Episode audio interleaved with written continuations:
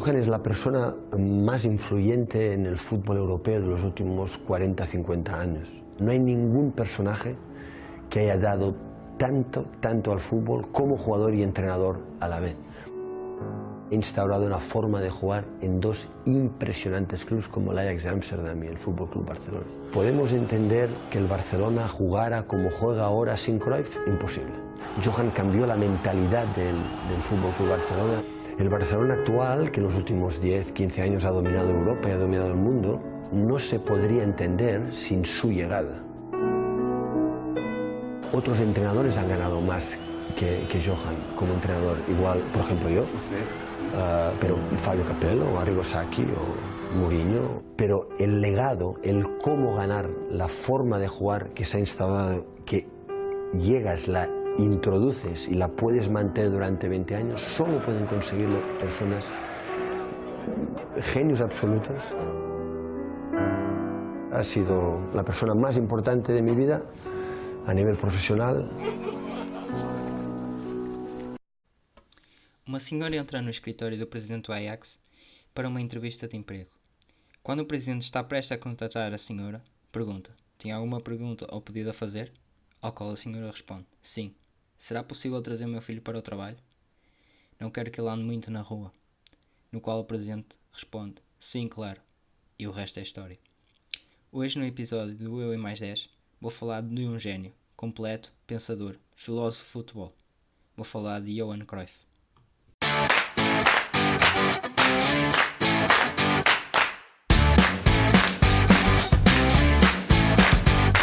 Hendrik Johannes Cruyff nasceu a 25 de abril de 1947 em Amsterdão. Cresceu com os seus amigos, entre brincadeiras e muito futebol no De Mea, local onde o Ajax jogava. Seus pais tinham uma mercearia ali perto, mas aos 12 anos tudo muda. Johan perde seu pai devido a um ataque cardíaco fulminante. Sua mãe e Johan perdem tudo, mas o Ajax deu a oportunidade à sua mãe e, Cruyff, e a Cruyff também, que foi acolhido nas escolinhas do Ajax. Rapidamente, Johan se tornou um dos jogadores mais promissores da formação do Ajax e o seu nome começou a ser conhecido nos corredores do clube. A estreia de Cruyff na equipa principal do Ajax seria aos 17 anos. Johan chegou à equipa principal e marcou na estreia, mas todos estariam longe de imaginar a influência que aquele jovem franzino iria ter no rumo da história do Ajax. Com Rinus Mitchell no banco, professor de Johan, Cruyff foi principal figura do Ajax nas nove épocas seguintes. Conquistou seis campeonatos holandeses.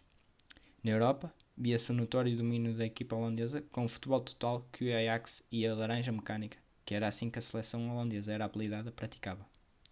Em 1969, o título bateu na trave, com a Ajax a chegar à final, mas a esbarrar contra o Milan.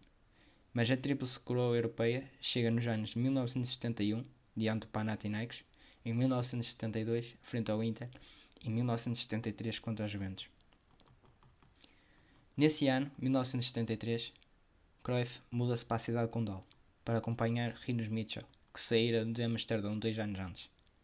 Curiosamente, esta transferência na altura, mais cara de sempre, no valor de 2 milhões de euros, podia ter sido para um maior rival, o Real. Mas Cruyff, muito ao seu estilo, preferiu o Barcelona, por simplesmente não fazer o que os outros dizem. Curiosamente, o Porto também tentou a sua contratação. Em Barcelona, fica por cinco épocas, conquistando a Liga Espanhola em 1974 e a Copa do Rei em 1978. Fez 180 jogos e apontou 60 golos pelos Blaugrana. Pelo meio surge a seleção. A Holanda, na altura, praticava o melhor futebol. Um futebol revolucionário. O futebol total. Não existia posições específicas e no epicentro existia a inteligência e magia de Cruyff. Holanda chega ao Mundial 1974 como uma das favoritas. Argentina, República Federal da Alemanha e Brasil, na altura campeão mundial, sentiram na pele o sumo que produzia a laranja mecânica. Chegaram à final frente à África, a Alemanha.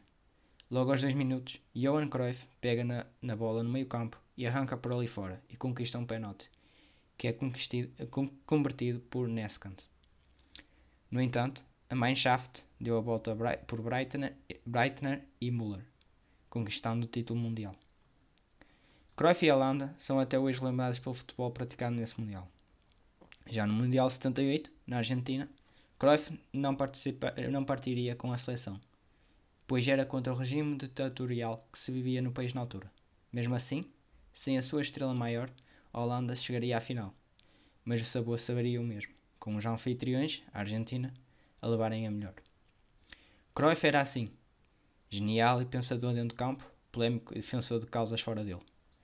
Foi ele que defendeu a profissionalização do futebol na Holanda, não concedia entrevistas de borla, e até a polémica entre a Puma e a Adidas causou, pois a seleção equipava Adidas, mas Cruyff usava Puma. Na camisola da seleção existiam três listas pretas nas mangas, mas na camisola de Cruyff simplesmente só existiam duas. Já em final de carreira, em 1979, 79, desculpem, Cruyff vai para os Estados Unidos, onde o soccer começava a emergir. Jogou em Los Angeles e Washington.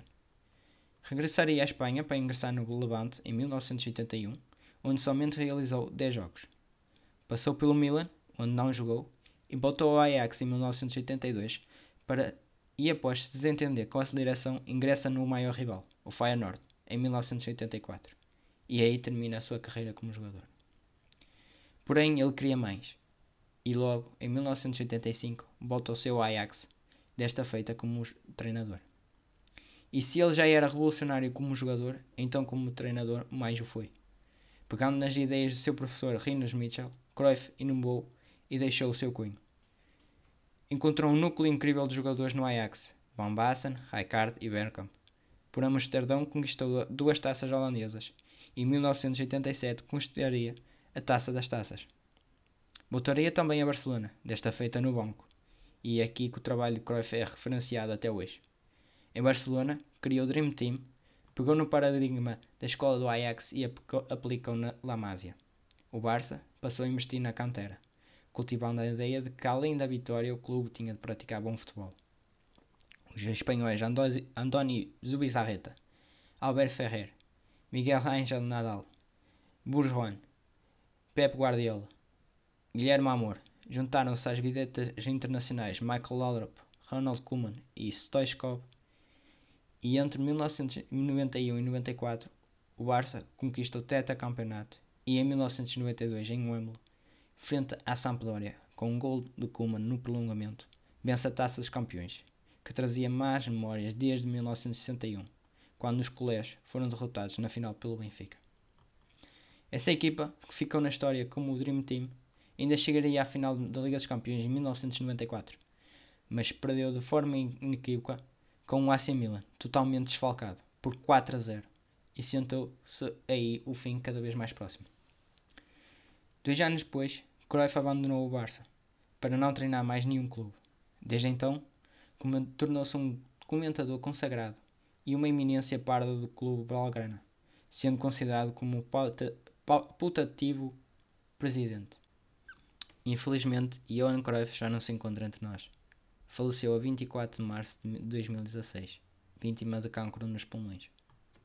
Como jogador, foi considerado três vezes o melhor jogador do mundo e peça-chave no futebol de cantar.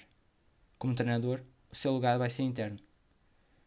Cruyff influenciou Van Gaal, Marcelo Bielsa, Arsène Wenger, Roberto Martínez, Arrigo Sacchi, Frank Rijkaard e o seu principal aluno, Pep Guardiola. Chega assim ao fim mais um episódio do Entre Linhas. Para a semana volto com mais conteúdo.